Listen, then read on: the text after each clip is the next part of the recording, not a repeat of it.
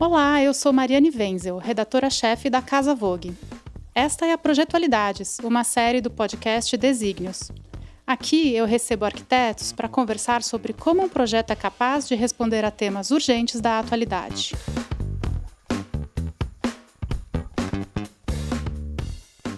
A crise econômica e social desencadeada pela pandemia se traduz em um dado bastante claro: o aumento da população de rua em cidades de todo o país.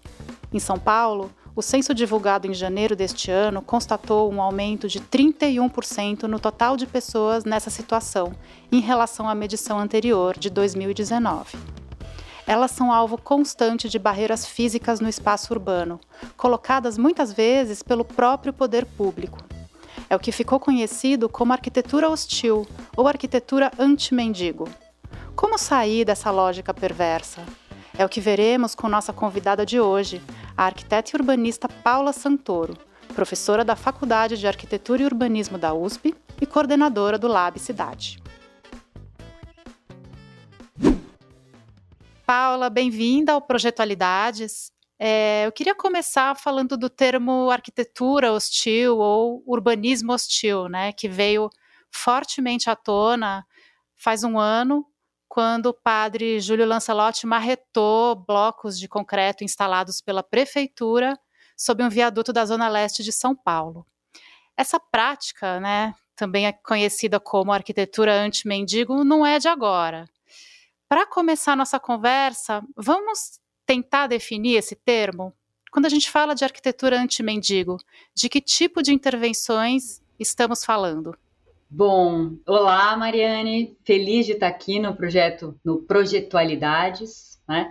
E tentando definir o que, que é essa arquitetura anti-mendigo, eu diria que os nomes são vários. É urbanismo anti-mendigo, exclusão arquitetural, arquitetura hostil, eu talvez chamasse de urbanismo da exclusão, né? Que é uma, uma, uma forma de discriminar e segregar certos corpos certos povos, indivíduos, né? Geralmente os mais pobres, no caso do Brasil, negros, imigrantes, né? Migrantes, né? No caso de São Paulo, por exemplo. E essa, essa forma de discriminar e segregar se dá por muros, cercas, mas também por bancos que não permitem que um corpo se deite, com pinos, né? Aquele, é, ou mais recentemente, né? Nesse caso do, da Moca, né, que o padre Júlio foi lá e marretou os blocos de concreto, pedras cimentadas no chão para não poder andar e para um corpo não poder deitar nem no chão, né? Então são são formas urbanísticas, né, é, em uma cidade com formas que limitam visualmente, fisicamente, socialmente o acesso a determinados espaços públicos e privados, né, nessa cidade.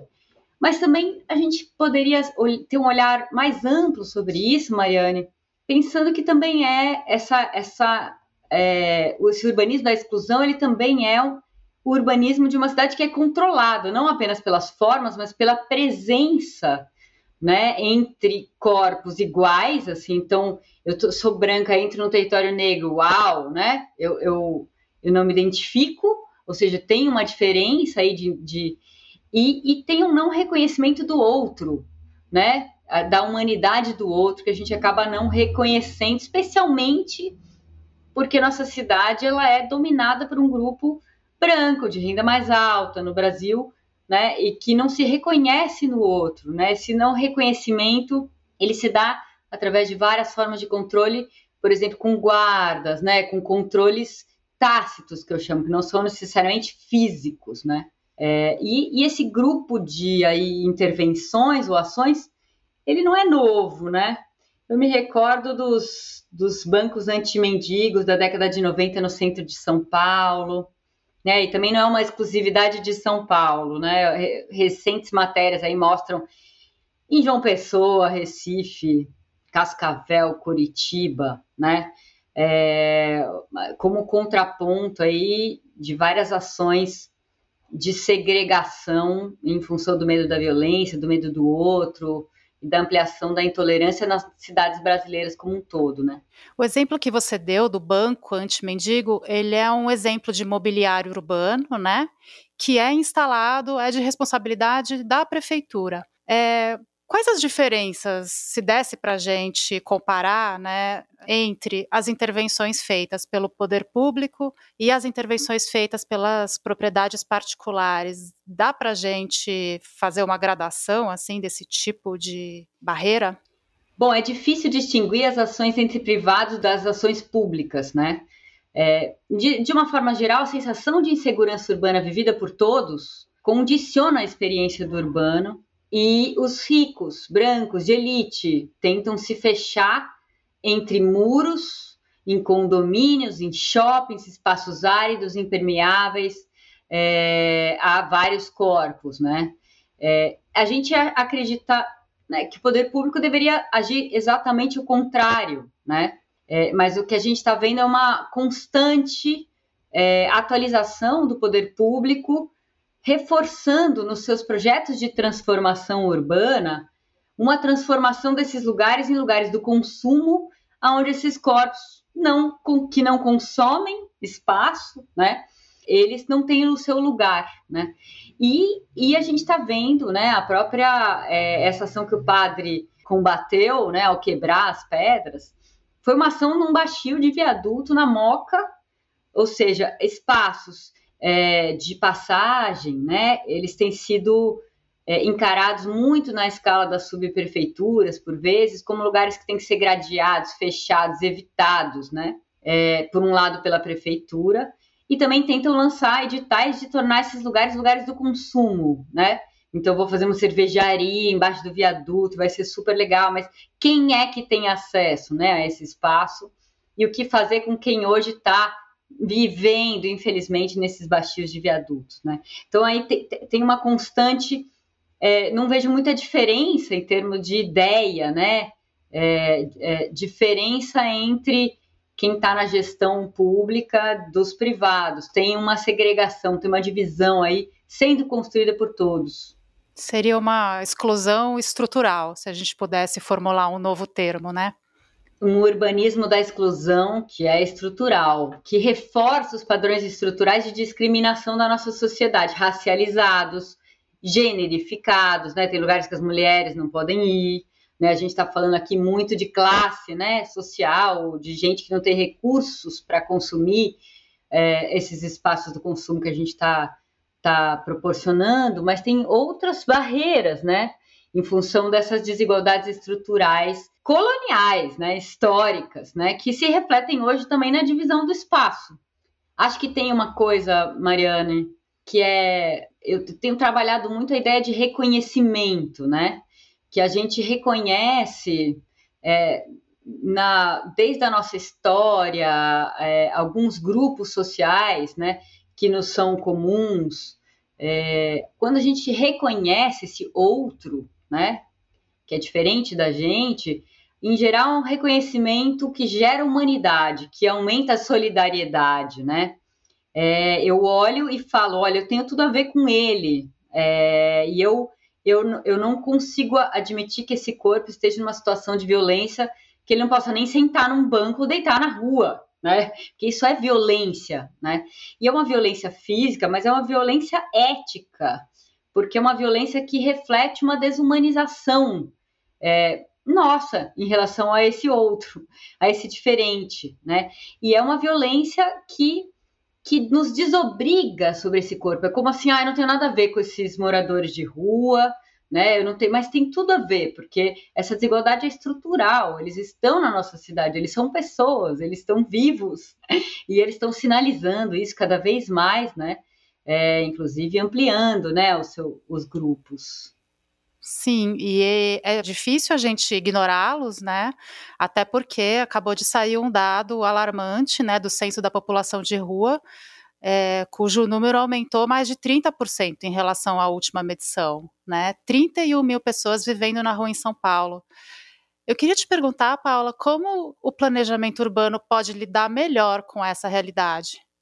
Então, o planejamento urbano que visa garantir o direito à cidade, o direito à moradia, em tese para todos, né?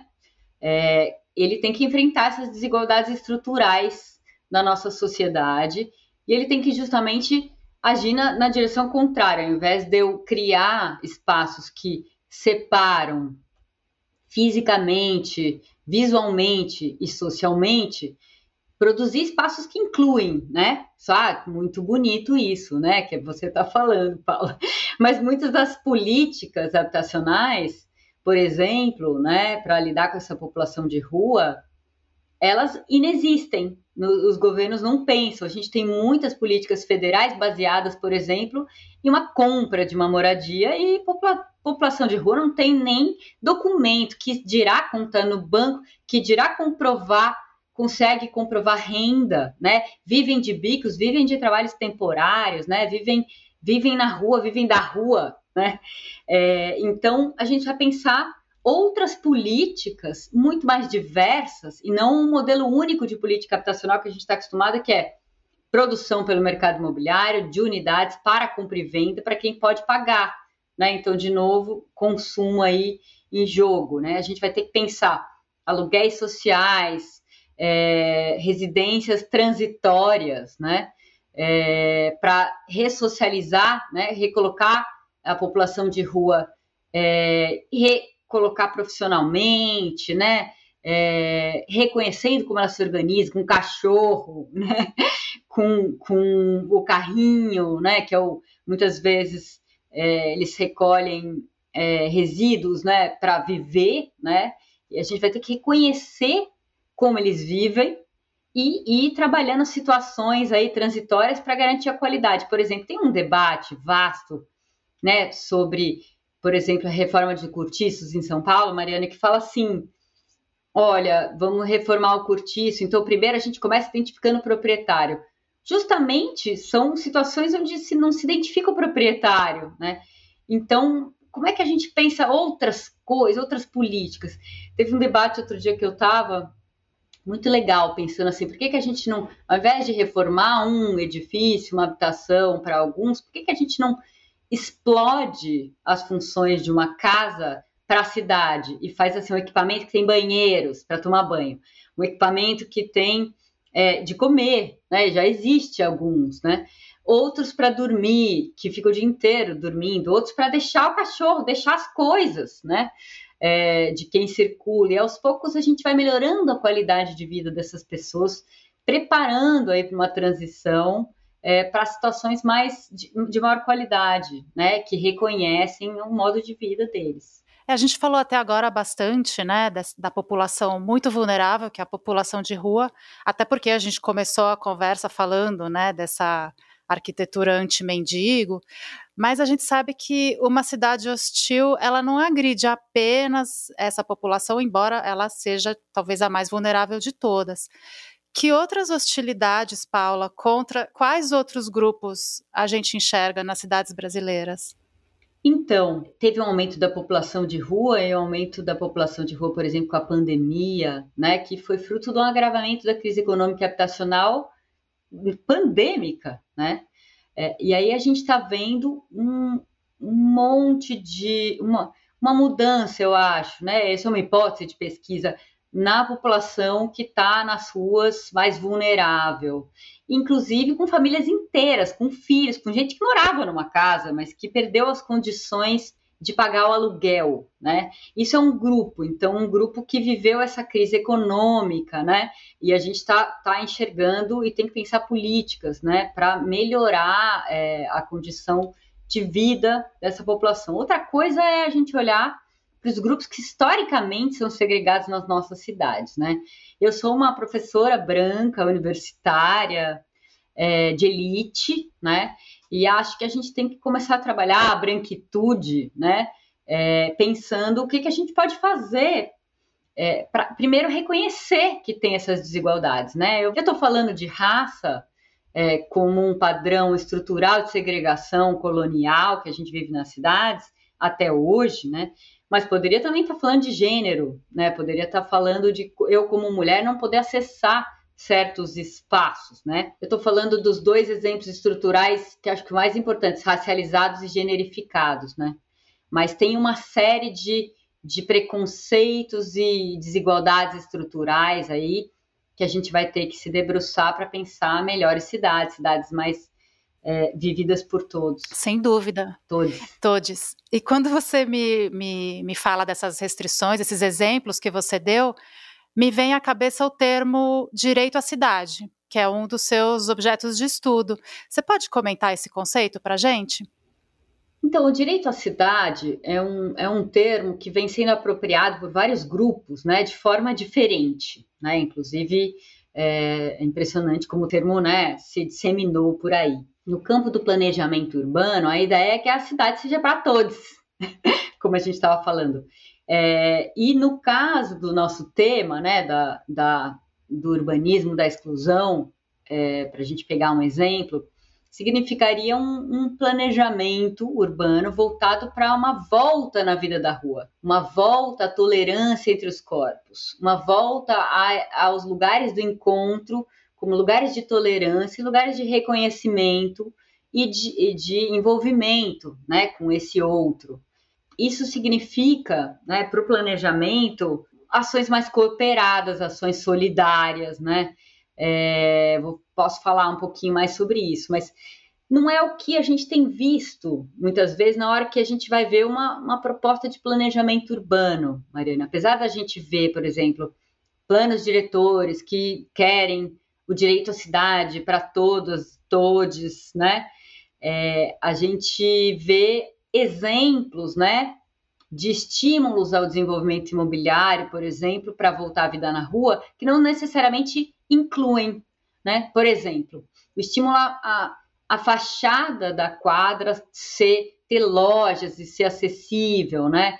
Isso garante melhora a condição de vida na rua. Estímulo à fruição pública, poder circular dentro das quadras, né, e andar a pé em distâncias menores, né, para não ter que dar volta nos muros, né, que a cidade foi criando é, é, inclusive dentro de lotes privados, também é uma forma, né, em tese, da gente incluir essa vida de rua né, no desenho das nossas cidades. Mas tudo isso foi feito pelo planejamento urbano, por exemplo, de São Paulo, mas poderia estar falando de outras cidades, com estímulos a essas formas urbanas, mas a partir das dinâmicas do mercado imobiliário.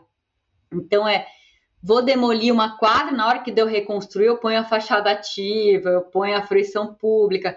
Só que tem um processo aí de destruição de histórias, de tecidos urbanos, né? E, e também tem uma reconstrução nos moldes de um mercado que não estimula a vida na rua, mas estimula a valorização imobiliária. Então, não necessariamente incorpora esses corpos, incorpora formas urbanas em tese mais includentes, mas não os corpos, não a desigualdade social, né? Não está voltado para isso, né? Sim. E quando eu, eu ouço você falando, Paula, me dá uma angústia, porque me parece assim que o planejamento urbano ele trabalha com prazos é, que são extensos demais, longos demais, quando a gente olha para a urgência da mudança que precisa ser feita agora. Então eu queria te perguntar exatamente isso, assim, o que dá para fazer no curto prazo com relação a todas essas questões que são muito complexas e possuem umas lógicas também já muito instauradas, né, enraizadas. É difícil, né? Porque realmente são mudanças estruturais que o curto prazo não dá conta, né? Mas é claro que tem coisas a curto prazo que é, podem começar esses processos, né? Eu acho que para começar, eu diria que uma cidade pautada pelo cuidado entendendo que a cidade tem que ser cuidadora, acolhedora, solidária, né? Ela se dá através de ações de solidariedade, não de afastamento, né? De inclusão e não de exclusão, de reconhecimento de que eu tô, estou implicada, né? Na situação de quem está lá vivendo na rua. Eu tenho, eu tenho, eu sou parte disso, né? Dessa injustiça. É, então, eu acho que é, é mais uma cidade pautada pelo cuidado e pelo amor do que pelo medo ou a percepção de insegurança e violência, né? É a cidade do amor, não do medo, né? É, isso, isso é uma transformação. É, eu acho que a gente pode ter individualmente nas nossas ações individuais, mas também nas políticas, né? Públicas. Isso significa, por exemplo, pensar políticas habitacionais com tempos diferentes, ou seja, você inclui a variável tempo aí no, no, na política. Então, eu posso pensar políticas de habitação transitória, posso pensar aluguéis sociais rápidos, né? Posso pensar moradias de dias e não mensais, ou seja, eu vou, eu vou incluindo aí essa população. É, eu é, preciso pensar é, menos remoção, né? evitar remoções. E, e, por exemplo, a gente viu agora na pandemia a importância de uma regulação que evitou remoções e despejos, por exemplo, pelo pagamento, pelo não pagamento do aluguel. Isso é importante na pandemia, é super, mas, gente, a gente está com dificuldade pra, de pagar o aluguel, já vem antes da pandemia, a crise habitacional é anterior à pandemia. A pandemia só, só piorou a condição, né? Então a gente não pode falar, bom, agora a pandemia acabou e vai todo mundo para a rua, todo mundo, né? Isso é a, a, a política que vai, que gera o medo, que gera violência, né? E, e não ter casa não é só você perder a casa. Você, você vive uma série de violências interrelacionadas, cotidianas, que estão associadas a você não ter casa, né? Então a gente tem que pensar soluções intermediárias no tempo, cooperadas, solidárias, enfim, e que cultivem o amor e o cuidado como política. Sim. Acho que eu iria por aí. É muito é muito lindo ouvir você falando assim, Paula. Obrigada por compartilhar essa visão com a gente. Eu acho que falar de uma cidade pautada pelo amor e pelo cuidado é muito melhor do que falar de uma cidade onde o medo impera, né? Isso é tão óbvio. A gente está em ano eleitoral, eu espero que as pessoas lembrem disso ao votar. E, e, a questão da moradia, em primeiro lugar, né? Porque afinal tudo depende de um endereço, também é, é bom lembrar, né? Em Casa Vogue a gente valoriza a... muito a questão da casa, né? Claro que o nosso público é outro, mas tudo gira em torno da casa, né? Então, acho muito interessante essa, essa visão, assim, essa, essa, esse partido né, de uma política pública. É, e acho que a gente vai ter. Eu falei pouco aqui, Mariane, eu não queria deixar de ir embora sem comentar. Uhum. É, a gente vai ter também que, é, que entender que esse outro hoje tem uma política. É, tem uma denúncia né, das situações de, de racismo estrutural, né? é, que dizem assim: olha, as políticas habitacionais não chegam para quem está na rua, por exemplo, porque faz parte desse racismo estrutural, não é para não é para é para ter esse esse lumpen aí, esses corpos vivos aí é, é, na rua, é como se essa desigualdade fosse parte do nosso sistema capitalista, né? Enfim, mas também tem muita coisa interessante rolando, por exemplo, é, tem habitação coletiva cooperada LGBTQIA+, rolando, né? É, tem um PL, né, um projeto de lei na Câmara de São Paulo que discute habitação coletiva. A gente pensa a habitação coletiva como forma, inclusive, de habitação de idosos, né? Estou falando de outros, outros grupos, não só negros, mas idosos, é, população LGBTQIA+, né? É, por exemplo, muitos dos, dos da população é, LGBTQIA+, é expulsa de casa, vive as mesmas situações de violência é, e não tem onde morar, né? E não tem, não tem um olhar especial para esses grupos e precisa ter, precisa ter uma política mais diversa, né? Que inclua, né, de forma acolhedora esses grupos. Então tem ali o projeto da Casa 1 rolando, muito bonito, que tem acolhe cuida, acompanha, e tem também biblioteca, né? Tem uma série de equipamentos e que não são necessariamente públicos apenas, né? É, equipamentos públicos, são também privados. Então a gente tem que abrir aí a cidade, abrir a cidade para todos mesmo. Sim, e buscar esses novos formatos, né? Que podem passar por outros arranjos, né? Acho que isso é muito legal. É uma criatividade que a gente vai precisar, né, para dar conta desse problema a gente vai ter que se reinventar, exatamente. Paula, muito obrigada mais uma vez por ter topado essa discussão com a gente. Até a próxima. Este episódio teve coordenação de Camila Santos, produtora de conteúdo da Casa Vogue, e edição de áudio de Danilo Rodrigues. Salve na sua playlist e continue com a gente nos próximos. Até mais!